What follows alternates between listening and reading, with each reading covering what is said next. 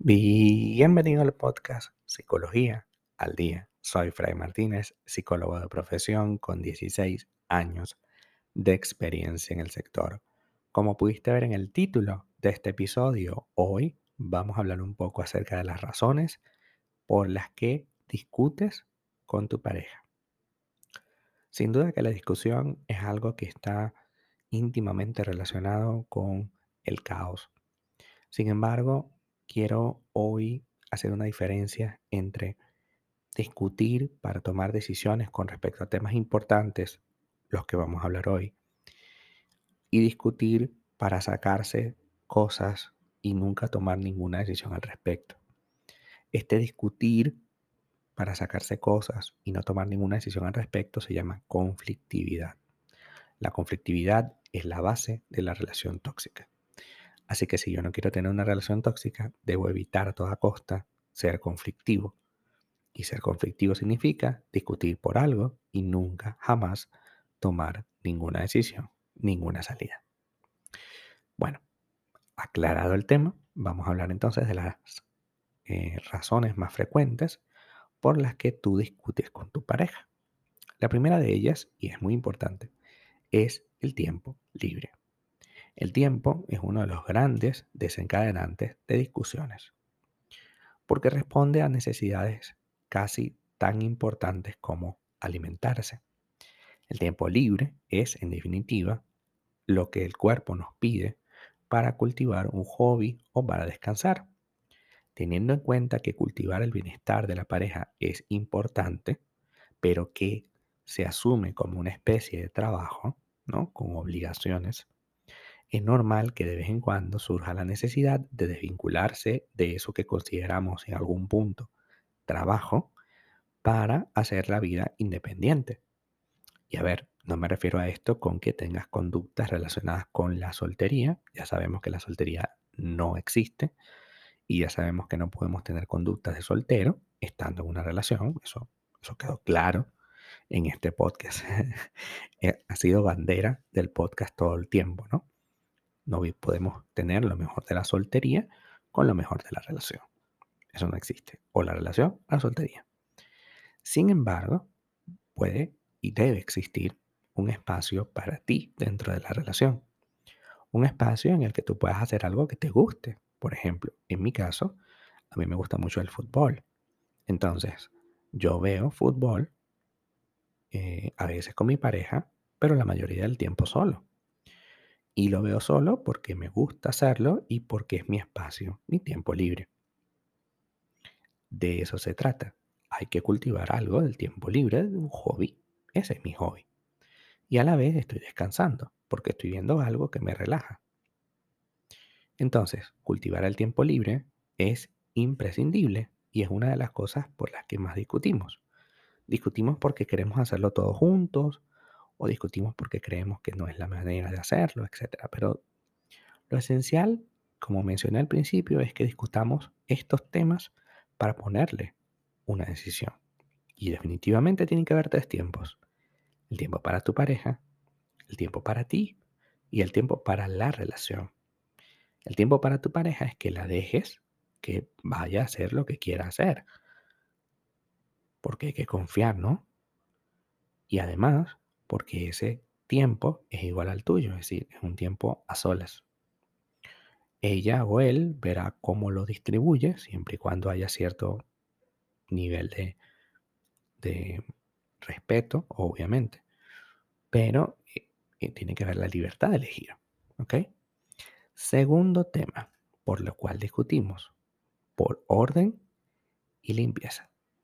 Sí, vamos a hablar de orden y limpieza siempre hay uno de los dos que es más ordenado y limpio que el otro.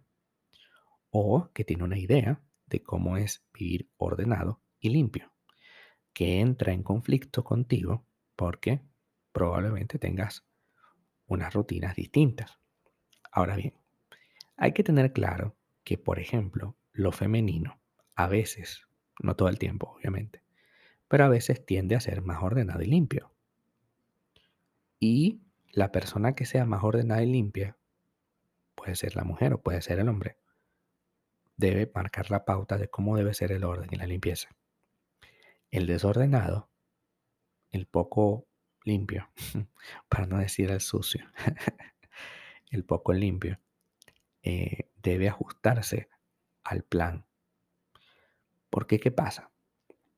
Uno de los grandes temas dentro de la discusión es que la otra persona no acepta eh, la manera como soy. Entonces creemos que ser desordenado o poco limpio es ser yo mismo. Y resulta que eso es, por supuesto, una distorsión de nuestro pensamiento. Tú no eres las conductas, tú eres un ser humano que hace conductas. Y como haces una conducta, también puedes hacer otra, porque esa es la esencia. El ser humano puede cambiar de conducta. La conducta no lo define. Es decir, tú puedes ser poco ordenado y poco limpio y poco a poco, con, esfuerzo y tiempo, puede ser más ordenado y más limpio. De acuerdo a cierto estándar, obviamente. Entonces, en este caso, les sugiero que dejen la batuta, que dejen el mando del orden y la limpieza a quien lo sea mejor, a quien se le dé más fácil. Y tú, el que no lo eres, debes ajustarte a eso. Porque si no, en caso contrario, lo que hacemos es simplemente luchar por quien tiene la razón. Y aquí nadie tiene la razón. Simplemente hay uno que es un poquito más ordenado y otro que no lo es. El que es más ordenado tiene que llevar el control, porque si no lo es, si no es así, entonces la casa se vuelve un desastre. Tercer punto. La intimidad. La intimidad no solamente se refiere a eh, lo emocional, que tú no publiques lo que está pasando en la relación en el muro de Facebook o en los estados de WhatsApp. Mi esposa es tal cosa.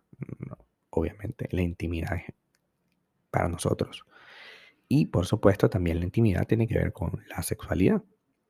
Si yo estoy mal en ese tema porque tengo una frecuencia sexual distinta o porque no me siento a gusto, eso hay que discutirlo de repente discutiéndolo nos damos cuenta de que no hemos hablado del tema nunca y que hemos supuesto que como nos queremos sabremos cómo el otro le gustan las cosas. Y resulta que todo hay que discutirlo, todo hay que ponerse de acuerdo. Y tú dirás, pero bueno, pero si lo íntimo es algo que, que nace así como una especie de inspiración, ¿no? Pues sí y no ciertamente hay una parte de la intimidad, de la sexualidad que es improvisada, pero también es cierto que si no tenemos unas pautas bien definidas de qué está bien y qué no, vamos a estar constantemente equivocándonos. Así que la intimidad se tiene que conversar como todo lo demás.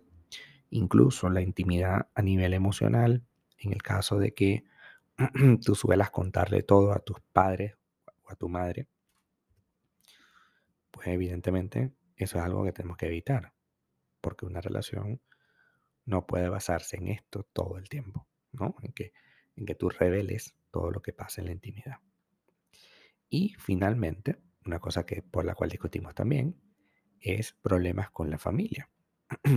Muchas veces, cuando nos comprometemos con una relación, evitamos a la familia, lo cual está bien, es decir, ya tú estás formando una nueva familia. Tienes que poner a la tuya, a la que, con la que naciste, un poquito al lado. No se trata de abandonarlos, pero tampoco se trata de ponerlos al frente para que se choquen entre sí.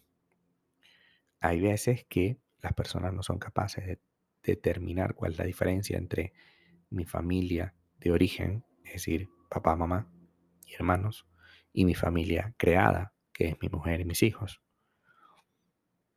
En este caso tenemos que hacer la diferencia porque si no, estaremos mezclando dos cosas que evidentemente van a generar muchísimo conflicto. Y recordemos que la familia tuya es tu familia. No tienes por qué meterla dentro de la relación que estás construyendo con tu pareja y tus hijos. Pueden reunirse eventualmente, pero no es que tenemos que vivir la dinámica de ellos. O tienes que acostumbrarlo a la dinámica de ellos, de tu familia, puesto que es tu familia, no es nuestra familia. Cuidado que este es un temota. Lo analizaremos en otra ocasión. Hasta acá nuestro episodio del día de hoy. Muchísimas gracias por quedarte aquí hasta el final. Si deseas saber más sobre mi contenido, www.fraymartinez.com. Para consultas online, www.fraymartinez.com y también sígueme en mi Instagram, arroba fraymartinez20. Muchísimas gracias y hasta el próximo episodio.